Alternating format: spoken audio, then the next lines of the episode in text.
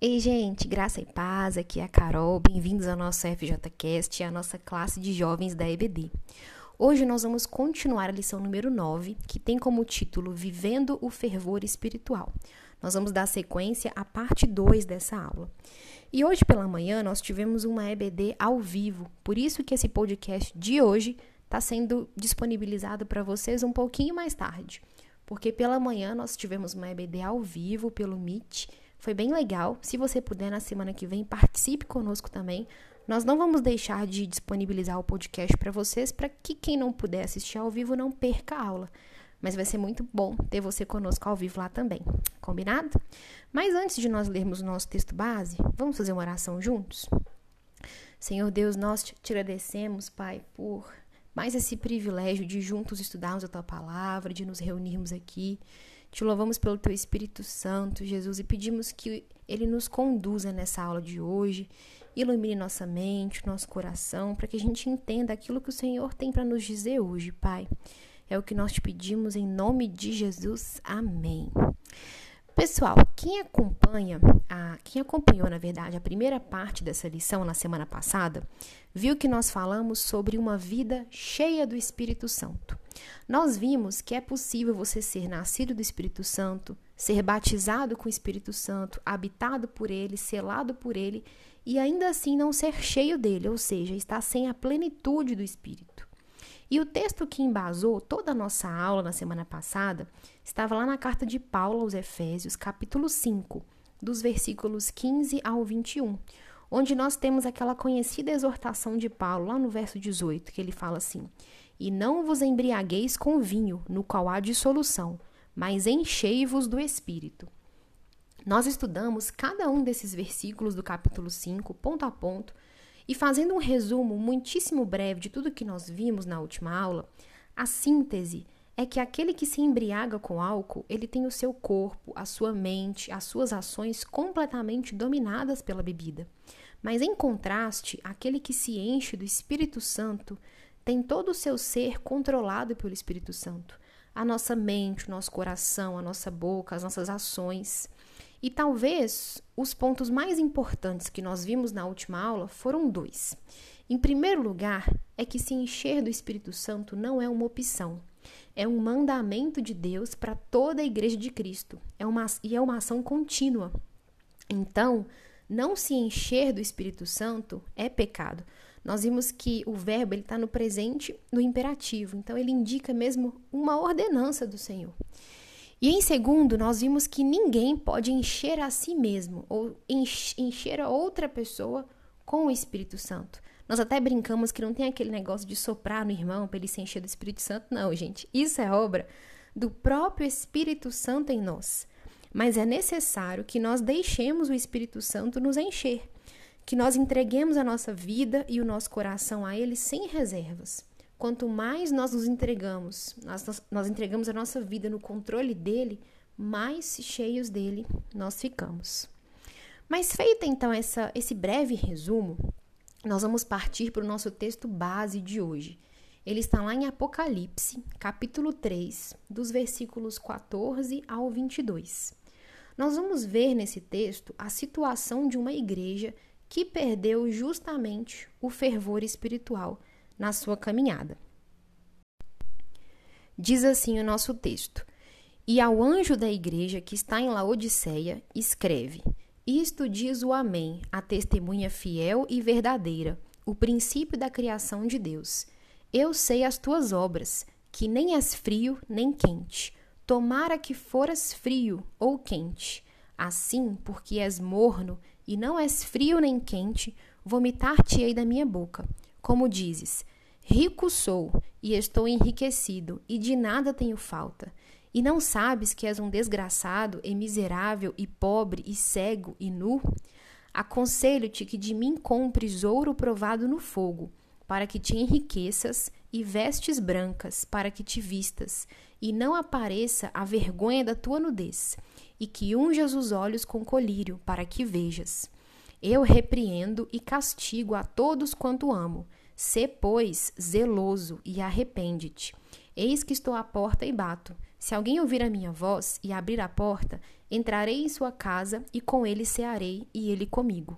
Ao que vencer, lhe concederei que se assente comigo no meu trono, assim como eu venci e me assentei com o meu Pai no seu trono. Quem tem ouvidos, ouça o que o Espírito diz às igrejas. Para que a gente entenda melhor esse texto que nós acabamos de ler, é sempre bom a gente recapitular o contexto em que ele foi escrito. E logo após a morte e ressurreição de Jesus, os anos que se seguiram foram marcados por uma enorme perseguição aos cristãos, a igreja primitiva. Em todo o Império Romano, os cristãos eram torturados, queimados em praças públicas, lançados nas jaulas de leões. Todos os apóstolos já estavam mortos quando, em decorrência dessa perseguição, o apóstolo João é deportado, já velho, para a ilha de Patmos, uma pequena ilha grega que ficava no mar Egeu e que era usada como um lugar de banimento do Império Romano. Ali no exílio, o apóstolo João ouve uma grande voz, como de trombeta, que diz a ele: O que vês, escreve em livro e manda às sete igrejas: Éfeso, Esmirna, Pérgamo, Tiatira, Sardes, Filadélfia e Laodiceia. Apesar do livro ter sido enviado a essas sete igrejas da Ásia Menor, ele não se limita a elas, porque o número 7 também é simbólico na Bíblia e significa completo, total. Então a mensagem de Apocalipse, ela é para toda a igreja, em todos os lugares e em todos os tempos, para a igreja de Cristo como um todo. Quando a gente lê que o Senhor, o, o que o Senhor diz a cada uma das igrejas, é interessante que há um certo checklist que se repete em cada uma dessas cartas. Primeiro, Jesus se apresenta à igreja e para cada uma delas ele se apresenta de uma forma. Depois, ele diz que conhece as obras daquelas igrejas e ele faz algum tipo de elogio. E depois ele apresenta em que aquela igreja estava em falta. E ele diz o que vai acontecer se eles não se arrependerem. E depois disso, ele faz uma promessa àquela igreja caso ela se arrependa. Em uma outra carta vai haver uma diferençazinha, mas basicamente essa estrutura se repete a todas as igrejas. E é muito legal que Jesus fala de uma forma muito específica a cada uma delas. Desde a forma com que ele se apresenta a elas, até os exemplos que ele usa para cada uma, eles se referiam bem ao contexto ali de cada uma daquelas igrejas, de forma que a linguagem que Deus usava era de fácil compreensão do povo ali naquele contexto. Mas quem era então a igreja de Laodiceia, sobre a qual nós acabamos de ler? Como vocês puderam observar aí no texto que nós lemos, diferentemente do que ocorre nas cartas para as outras igrejas, para as outras seis igrejas, Laodiceia, a última, a sétima delas, é a única carta para a única igreja, na verdade, para a qual Jesus não faz nenhum elogio. Ela é a carta mais severa de todas as sete. Laodiceia, ela era uma das cidades mais importantes da Ásia Menor e ela se localiza na atual Turquia. Ela era uma cidade riquíssima e que se destacava principalmente por três coisas. A primeira é que Laodiceia era o centro bancário da época, que processava todo o ouro da Ásia, e ela ficava no meio das grandes rotas comerciais. O segundo é que ela também era o maior centro têxtil da Ásia. Lá se fabricava a famosa lã negra e brilhante e era exportada para todo o resto do mundo antigo. Em terceiro lugar, Laodiceia também era a maior referência em medicina oftalmológica da região, porque ali se produzia um famoso pó frígio. Frígia era a região né, que eles estavam, então ali se produzia um famoso pó frígio que era misturado com óleo e usado como colírio e passado nos olhos e até nos ouvidos como tratamento médico mesmo. E as pessoas iam de todas as partes do mundo para lá em busca disso. Então Laodiceia era próspera em tudo. E para vocês terem uma ideia da força que essa cidade tinha, no ano 60 depois de Cristo, a cidade foi destruída por um terremoto. E em vez de aceitar a ajuda do Império Romano, o povo de Laodiceia reconstruiu a cidade com os seus próprios recursos. Só que, embora Laodiceia parecesse ter tudo, ela na verdade carecia do mais básico dos recursos, a água. Diferente das cidades montanhosas que possuíam correntes de água fria, ou da vizinha Hierápolis, que tinha acesso a fontes termais, Laodiceia não tinha nenhum recurso hídrico próprio. A água precisava ser trazida por meio de aquedutos. E esses aquedutos, eles traziam, forneciam água para a cidade, de origem daquelas fontes termais situadas a 10 quilômetros ao sul. Então as águas, essa, água chegava em Laodiceia com uma temperatura morna e o seu sabor, devido ao alto teor de minerais, era sempre nauseante mesmo. E pensem comigo, água fria é boa para beber e para matar a sede. As fontes termais, por outro lado, também tinham qualidades medicinais. Mas a água morna, aquela que não era nem fresca e nem quente, e ainda por cima cheia de sedimentos que se acumulavam pelo longo caminho nos aquedutos, ela não refrescava e nem curava, ela era detestável. Aquele povo entendia muito bem o quão detestável era aquela água morna que eles tinham. Por isso que essa figura que Jesus utilizou para eles foi tão clara. Jesus falou de algo que eles viviam, algo palpável para eles. Vamos ver de novo o diagnóstico que Jesus faz sobre essa igreja lá nos versículos 15 ao 17. Ele diz assim: Eu sei as tuas obras, que nem és frio nem quente. Tomara que foras frio ou quente. Assim, porque és morno e não és frio nem quente, vomitar-te-ei da minha boca. Como dizes, Rico sou e estou enriquecido, e de nada tenho falta. E não sabes que és um desgraçado e miserável, e pobre, e cego, e nu? A falha daquela igreja, então, foi a falta de fervor espiritual. O problema da igreja de Laodiceia não era teológico e nem moral. Não havia falsos mestres, não havia heresias, nem imoralidade, nem idolatria, nem perseguição. Eles viviam em paz nas suas fronteiras, não tinham falta de nenhum bem material, Nada disso é relatado como problema dessa, dessa igreja. O problema dela era que a vida espiritual daquela igreja havia se tornado morna, apática, nauseante. A autoconfiança daquela igreja era absolutamente falsa. Eles pensavam ser ricos e abastados e que não necessitavam de coisa alguma. Mas Jesus diz aí no verso 17 que eles eram pobres, cegos e nus. A cidade era tão rica que pensava não precisar de nada. Só que de nada adiantava toda aquela riqueza sem Deus. E espiritualmente, eles eram miseráveis. Além de miseráveis espiritualmente, eles estavam nus, sem vestes de arrependimento para se apresentar a Jesus. Aquelas lãs caras que eles exportavam não serviam de nada para encobrir a nudez espiritual deles. E eles também estavam cegos, cegos pela sua falsa auto, autossuficiência, cegos por não enxergarem a sua própria condição lamentável. O orgulho, a riqueza, não os deixava enxergar a sua pobreza espiritual. Muito provavelmente, aqueles irmãos estavam ali na igreja participando de diversas atividades, trabalhando em diversos ministérios na casa de Deus, mas ali no modo automático, sabe? sem fervor, sem o arder do Espírito Santo pulsando no coração deles. Eles estavam apáticos e pensando que estavam bem, que estava tudo tranquilo. E a resposta que Jesus dá para eles está lá no verso 18. Ele diz assim: Aconselho-te que de mim compres ouro provado no fogo, para que te enriqueças, e vestes brancas para que te vistas, e não apareça a vergonha da tua nudez e que unjas os olhos com colírio para que vejas.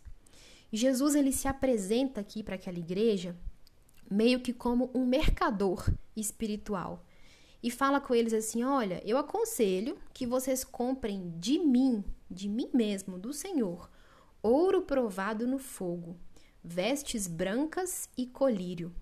Os produtos que Cristo oferece nos são gratuitos, porque foram conquistados por ele lá na cruz. O ouro que Cristo tem é o reino de Deus. Essa é a maior riqueza que nós podemos ter, que não se compara a nenhuma riqueza dessa terra. A roupa que Cristo oferece são as vestes da justiça e da santidade. E o colírio que Cristo tem abre os nossos olhos para o discernimento espiritual.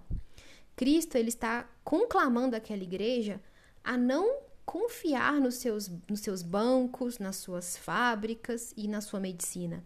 Ele os chama para Ele mesmo. Só Cristo pode enriquecer a nossa pobreza, vestir a nossa nudez e curar a nossa cegueira. E aí ele continua no versículo 19, dizendo assim: Eu repreendo e castigo a todos quanto amo. Sê, pois, zeloso e arrepende-te. Ele diz que, aqui nesse versículo 19, que apesar da nossa mornidão, então, da nossa falta de fervor de muitas das vezes, ele continua nos amando e ele não desiste de nós. Ele não quer apagar o pavio que fumega, mas ele nos repreende porque ele nos ama e morreu por nós, provando esse amor na cruz ali por nós. E ele diz então: "Se pois zeloso e arrepende-te". Não há como nós sermos só amigos do evangelho ou um frequentador nominal da igreja. Ou você se envolve de todo o coração a Deus, ou você se prostra diante do Senhor dos Senhores, ou a sua vida vai provocar literalmente náuseas em Jesus. Arrepender-se aqui é dar as costas a esse cristianismo de aparências, de faz de conta, de mornidão. A religiosidade superficial nunca salvou e nunca vai salvar ninguém. A Bíblia é muito clara: não haverão hipócritas no céu. Por isso, no verso 20, o Senhor está à porta e bate. E ele está batendo, batendo, batendo. E ele está insistindo que você largue essas migalhas que você julga muito valiosas e vá para o banquete que ele oferece. Leiam comigo o verso 20. Diz assim: Eis que estou à porta e bato. Se alguém ouvir a minha voz e abrir a porta, entrarei em sua casa e com ele cearei e ele comigo.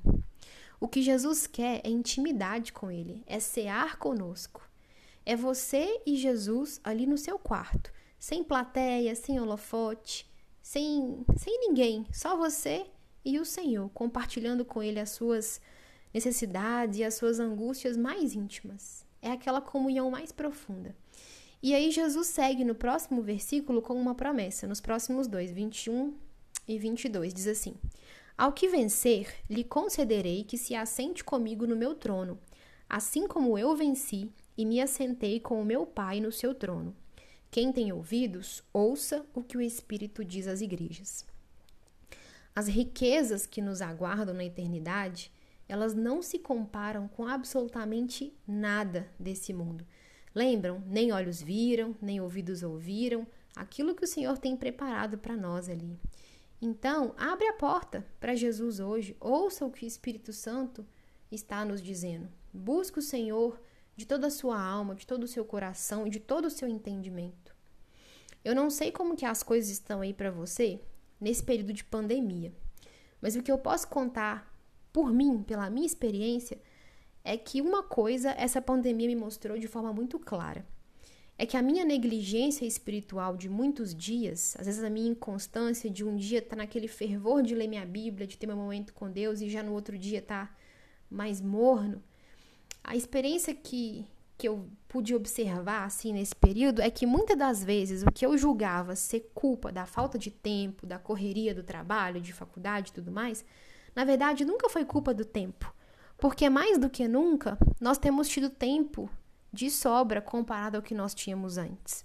E mesmo assim, com essa sobra de tempo, nós precisamos lutar todos os dias para não negligenciar o nosso tempo devocional com Deus, nosso tempo de leitura da palavra, de oração. Tem dias que tudo em casa parece mais atrativo do que o nosso tempo de intimidade com o Senhor. Mas se aos pouquinhos a gente começar a o negligenciar, o nosso fervor vai se apagando, se apagando, se apagando, até que a gente define espiritualmente. E isso vai nos conduzir para um caminho de morte. E não é isso que o Senhor quer para nós. Ele deseja que nós alcancemos a estatura do varão perfeito, que nós caminhemos até o fim, porque aquele que perseverar até o fim será salvo. É isso que ele nos ensina de Gênesis a Apocalipse, a perseverar com ele, porque lá no final há de haver uma recompensa.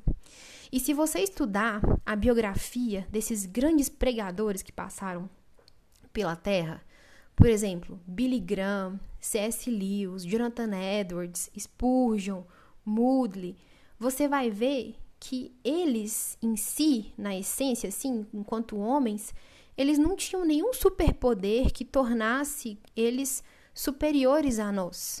Mas todos eles tinham algo marcante em comum. Eles eram homens que não negligenciavam a oração e a leitura da palavra e o, e o momento mesmo de intimidade com o Senhor. Eles verdadeiramente buscavam ter intimidade com Deus e por isso eles abalaram o mundo. Então, pessoal, com base nesses, nesses dois contrastes, né, da igreja de Laodiceia, que estava morna, apática, em contraste com esses homens que nós citamos agora, que abalaram o mundo na época deles e ainda abalam com o que eles deixaram registrados, que nós possamos também viver uma vida de intimidade com o Senhor, fervorosa e cheia do Espírito Santo, que a mornidão não nos consuma, porque ela nos leva a um caminho de morte. Mas o Espírito Santo ardendo no nosso coração nos conduz à vida eterna. Então, que você busque de Deus se encher a cada dia mais do Espírito Santo e que você mantenha essa chama acesa com a oração, com a leitura da palavra, com seu tempo de comunhão com Deus, com tempo de qualidade com Deus. Eu sei que às vezes tem dias que são mais difíceis que os outros, mas é como fazer atividade física. Eu comentei isso com o pessoal da aula ao vivo hoje mais cedo. Tem dias que a gente não quer levantar de jeito nenhum para se exercitar, mas a gente sabe que o exercício físico nos mantém com saúde. Então a gente, mesmo às vezes sem vontade, levanta e vai. Muito mais a saúde espiritual. Se a gente negligenciar ela, o grande problema é que a gente não vai morrer só fisicamente, mas a gente vai morrer eternamente se a gente negligenciar a nossa saúde espiritual. Então, faça, faça mesmo uma disciplina. Vá ler sua Bíblia, vá tirar seu tempo com Deus. Tendo tempo ou não tendo, a gente tem que dar um, dar um jeito porque o Senhor tem que ser a nossa prioridade, sempre. Porque Ele é o que nós temos de mais valioso. Na alegria nenhuma desse mundo vai te preencher como o Espírito Santo. Às vezes a gente até pensa que alguma alegria, algum prazer momentâneo vai nos dar uma alegria. Por exemplo, a minha série de 50 minutos, por exemplo, às vezes parece mais atrativa do que 15 minutos que eu vou ler minha Bíblia. Mas é só uma alegria passageira, uma alegria enganosa, porque no final do dia, no final da sua vida, aquilo que vai ter te sustentado não foi aquela série de 50 minutos, mas sim a sua comunhão com o Senhor. É isso que vai te sustentar no dia da, da aprovação, é isso que, que vai te sustentar nas lutas. Então, que você guarde essa palavra no seu coração e eu espero que, que abençoe sua vida de alguma forma. E nossa aula então termina por aqui. Semana que vem a gente continua a, a lição seguinte, se Deus quiser, com o Daniel. E por enquanto nós vamos continuar com os podcasts e as aulas ao vivo, domingo às 9 horas, tá bom? Então, se você puder participar conosco ao vivo, vai ser muito bom te encontrar lá. Uma ótima semana para todos vocês. Fiquem com Deus. Tchau.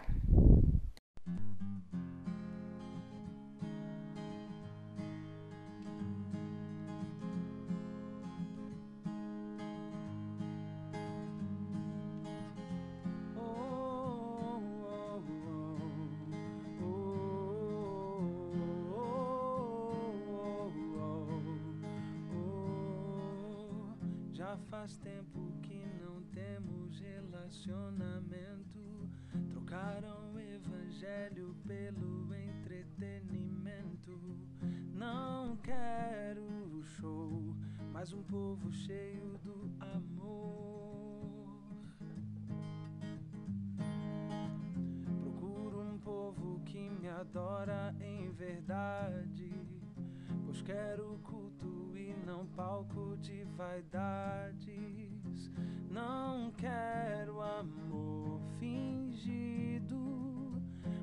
Mas quero um povo unido.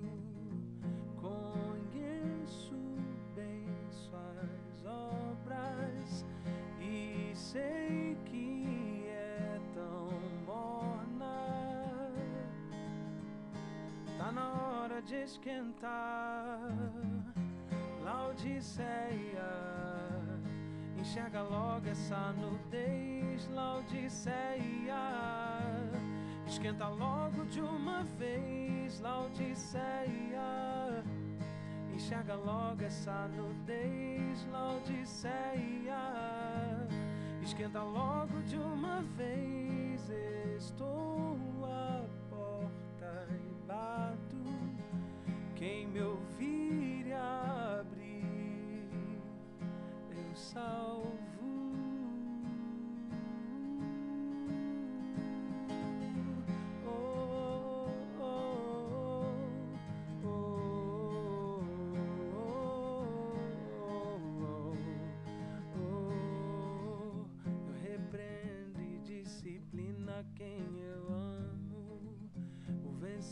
sentará comigo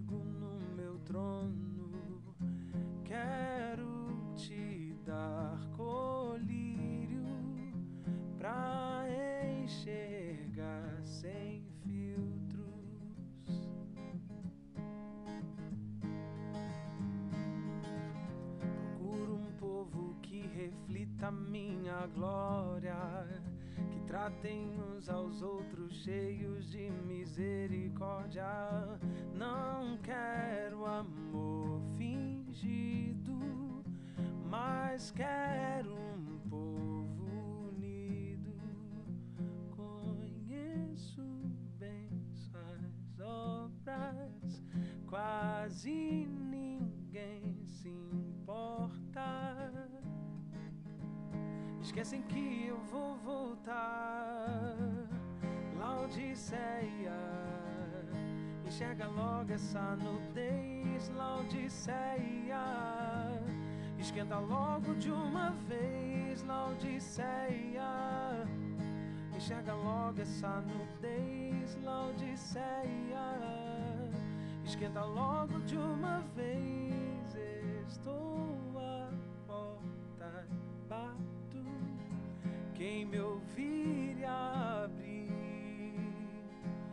salvo.